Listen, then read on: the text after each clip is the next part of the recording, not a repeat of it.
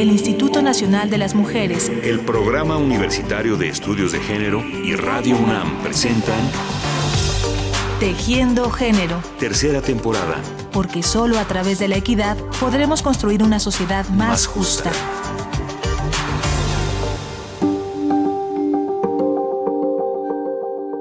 Amigas y amigos de Tejiendo Género, muchas gracias por estar nuevamente aquí. Hoy cerraremos la semana que hemos dedicado al tema de los cuidados, reflexionando sobre el autocuidado. El autocuidado para las mujeres, el autocuidado desde una perspectiva feminista. Hola, mi nombre es Alma, soy Alma Feminista en redes sociales y soy una mujer, soy una mujer joven, soy feminista y me considero activista. Alma es nuestra invitada de hoy, una mujer muy brillante, con un fuerte compromiso con la causa feminista que acompaña desde el activismo casos muy dolorosos y difíciles que reclaman su disposición y su acción atenta. No es un trabajo nada fácil, y ella sabe que la fuerza para realizarlo debe venir de un acuerdo consigo misma y del autocuidado en cercanía con otras mujeres. Creo que el autocuidado puede ser considerado, de hecho no lo no son mis palabras, son de una poeta, es un instinto de superación, es un acto político de guerra. El autocuidado son todas estas estrategias que, que creamos las mujeres con el fin de en algún momento de nuestras vidas y de nuestra carrera por la vida, por el activismo, por lo que estemos haciendo, pues es un espacio que, que creamos nosotras para nosotras mismas.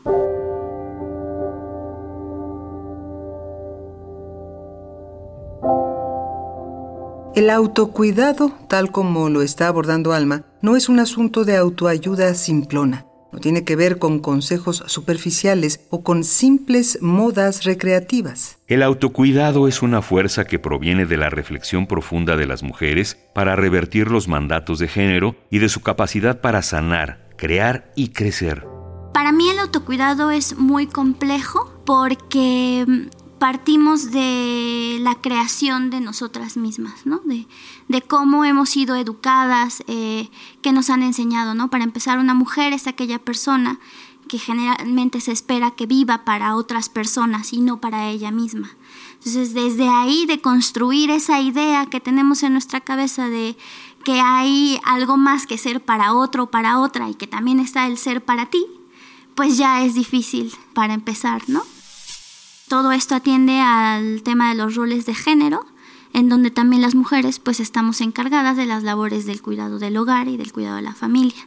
Y si le metemos también ahorita lo que estamos atravesando como en estos tiempos en donde la mujer pues trabaja y no solo trabaja, sino tiene que ser la super mujer que trabaja, tiene un, un gran salario, que además es súper buena en la cocina, que tiene que ser muy buena en la cama, que es muy buena amiga, que es muy buena compañera, que es muy buena todo.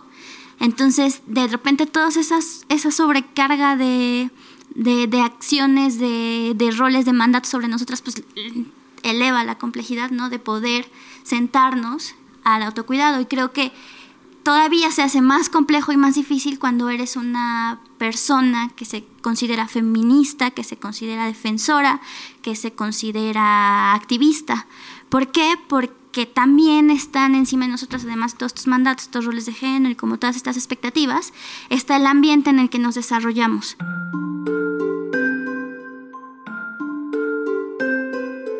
Esto que comenta Alma es muy importante. El hecho de ser feminista, el hecho de ser activista y trabajar en las organizaciones de la sociedad civil no es garantía de que las exigencias de perfección hacia las mujeres disminuyan y muchas veces incluso ocurre lo contrario.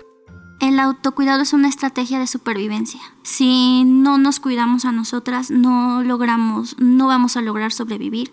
No creo que podamos hablar de una vida eh, plena ni satisfactoria porque el autocuidado es de las últimas cosas que se nos enseñan a las feministas y la primera que tendríamos que nombrar y aprender a generar, ¿no? En el mismo entorno del activismo y de la defensa de los derechos humanos, los la defensa de los derechos de las mujeres. El autocuidado debe estar siempre en la mente de las mujeres como una prioridad y funcionar como un recurso de análisis y de protección frente a un sinfín de exigencias y tiranías ocultas y muchas veces normalizadas por ellas mismas. La prisa, el doble y triple esfuerzo, la falta de descanso, la desatención de su salud. Vivimos en una cultura de violencia. Entonces estamos inmersas en una cultura de violencia en donde por consiguiente la violencia es normal. Entonces normalizamos la violencia, normalizamos todo tipo de violencias. La violencia laboral, no importa que no tengamos derechos laborales, ¿no? Tenga, gracias a Dios, el Señor Padre, que tenemos un trabajo. Normalizamos la, la violencia en nuestras relaciones de, sentimentales, ¿no? Pues claro que hay gritos, claro que hay insultos, pero es normal porque a todos nos pasa, a todas nos pasa. Normalizamos la violencia institucional, entonces, en este sentido, normalizamos la violencia y pues evidentemente normalizamos la violencia hacia nuestros cuerpos. Podemos normalizar, yo creo que podríamos hablar incluso de la normalización del dolor.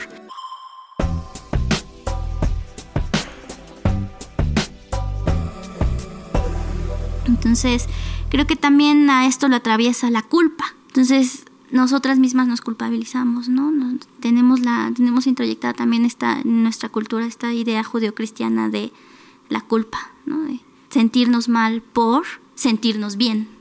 El cristianismo nos enseña a que pues, para alcanzar la gracia divina de Dios y al entrar al cielo, pues tenemos que sufrir un chingo, ¿no? Y en esta onda de sufrir un montón, pues el placer, el tiempo para nosotras, pues no, no cabe. Entonces, de construir también esta idea que no solo nuestra familia, sino la comunidad, la iglesia, la escuela, pues te introyectan esta difícil.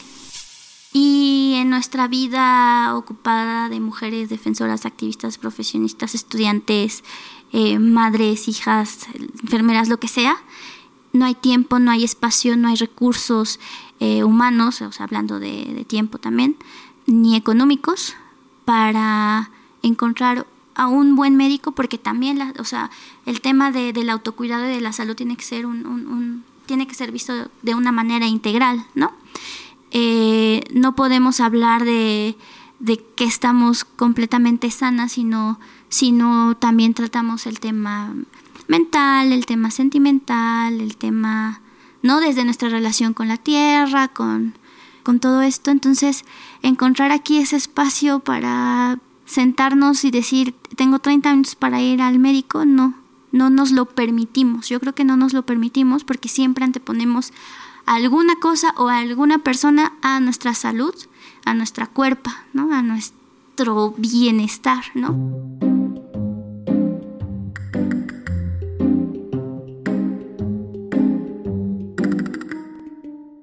Este cuerpo, esta cuerpa de la que habla Alma, no solo se descuida desatendiendo los temas de salud, sino también al no conocerla y negarle la posibilidad de placer.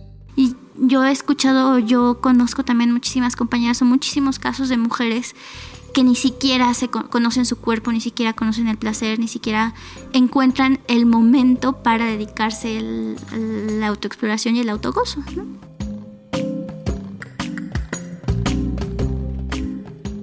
Lejos del autoconocimiento y distraídas de sí mismas, muchas mujeres suelen empeñar todos sus esfuerzos en lograr la aprobación ajena, lo cual resulta agotador.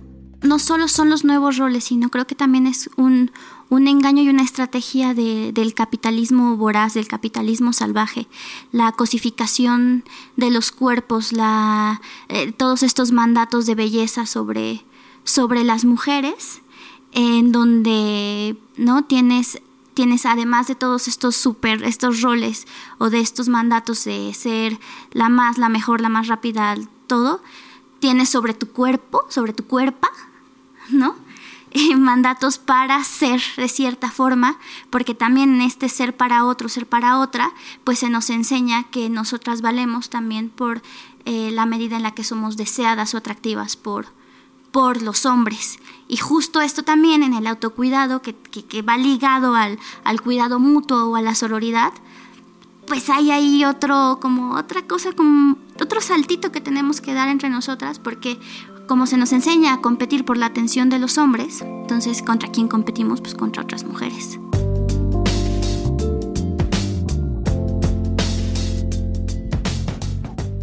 A la imposición de ser valoradas desde fuera, a la exigencia de competencia entre mujeres, el autocuidado desde una perspectiva feminista opone la cercanía, la amistad, la solidaridad, la comunicación. Algo que se ha dado en nombrar sororidad y que crea lazos muy sólidos. Un lazo sororal o los lazos sororales son aquellas relaciones de amor que podemos, que construimos con otras mujeres.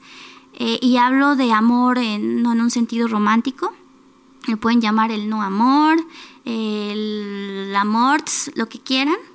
Eh, son, es justo reconocernos en las otras y reconocer que en la otra que está junto a nosotras, enfrente atrás, hay otra mujer, otra persona que, con la que podemos ser empáticas y con la que podemos crear relaciones de amistad, este, de afectividad, en algún momento de apoyo. Creo que eso es un, un lazo sororal.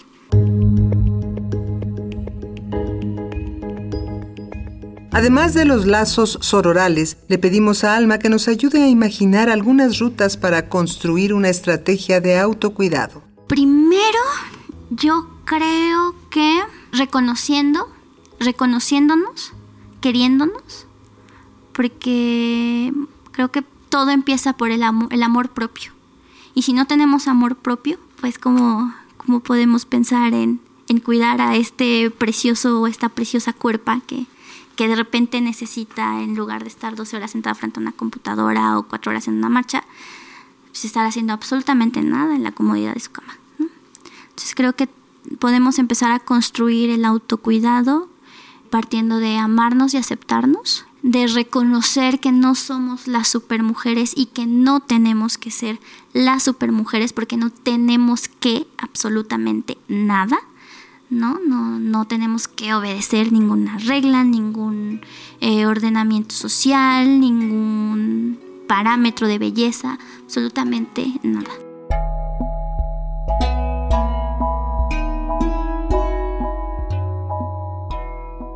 Yo creo que otro recurso sería eliminar la idea del amor romántico. Ese es un recurso primordial eh, poder desprendernos de esta idea de que necesitamos o de que allá afuera está nuestra media naranja y que sin esa media naranja no somos nada y no estamos completas.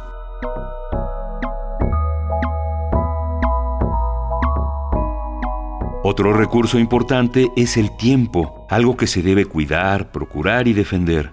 El tiempo en este sistema capitalista, en este sistema de consumo, está mal visto o creo que es mal visto si no es empleado, si no es productivo. Si, si, si nuestro tiempo no lo ocupamos para producir algo en toda esta línea, como esta cadena de producción, pues viene la culpa, viene las, los señal, vienen los señalamientos.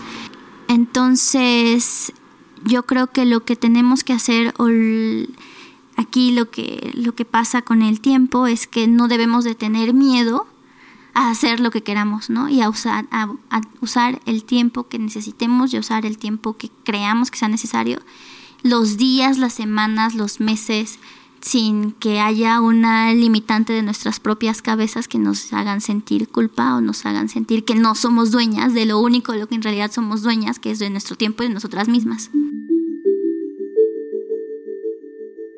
Pero para Alma el principal vínculo con el tema de autocuidado es el análisis desde el feminismo.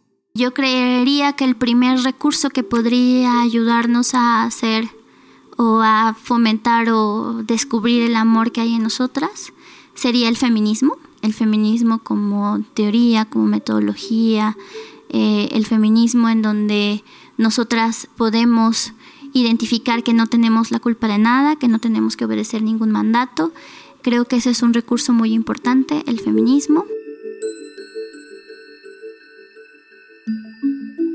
En las palabras de Alma hay sinceridad y compromiso. Habla desde la experiencia personal, desde los dolores sanados, desde las cicatrices abiertas. A ella el feminismo le permitió lidiar con heridas muy profundas y por eso trabaja para apoyar a otras mujeres lastimadas claro que soy feminista y ahora entiendo toda la ira y el enojo y por qué es que quiero y yo creo, no sé quién me escuche, pero yo creo que las activistas y las feministas no, o los activistas incluso también, no llegamos a, trabajar esto o a dedicar nuestras vidas a esto porque somos almas buenas, caritativas y las mejores personas, ¿no? Son, venimos arrastrando cosas y yo creo que todas las personas, o por lo menos yo desde mi experiencia puedo hablar de que todas las mujeres activistas que conozco han sido sobrevivientes de algo y han atravesado una situación muy difícil que en algún momento de sus vidas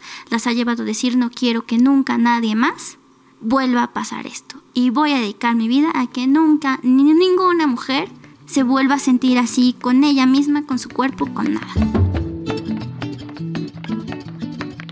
Muchas gracias a Alma, Alma Feminista en redes sociales, por esta conversación, por su compromiso cotidiano, por su esfuerzo y su entusiasmo. Ella sabe que no pasamos por tiempos fáciles, sabe que el dolor no se cura ocultándolo, pero sabe también que si estamos cerca, hacemos las cosas mejor. Amigas y amigos, muchas gracias por su atención. Dejamos que cierre este programa la voz de nuestra invitada. Yo creo que como activista, o por lo menos hoy, hablando hoy, yo, Alma, creo que no hay un remedio para sanar totalmente las heridas del alma, de la mente, de la cuerpa. Hay, hay imágenes, hay historias, hay casos que jamás, que jamás van a salir de ti. Pero lo que sí podemos hacer es irlo nombrando, porque muchas veces nos enseñan o nos han enseñado que guardar silencio es mejor. Que entonces si no se nombra no existe, ¿no? No, que no se nombra no existe. Pero no porque no se nombre no existe, ahí está, no existe. Está latente, está presente, está dentro, está escondido y algún día va a salir.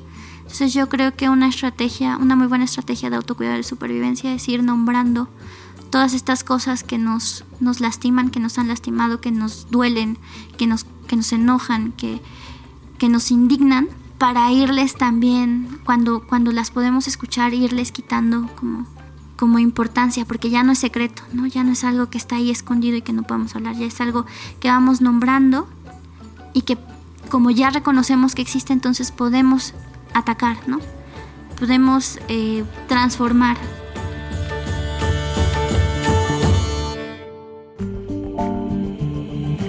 El Instituto Nacional de las Mujeres, el Programa Universitario de Estudios de Género y Radio UNAM presentaron Tejiendo Género. Tercera temporada. Porque solo a través de la equidad podremos construir una sociedad más, justa.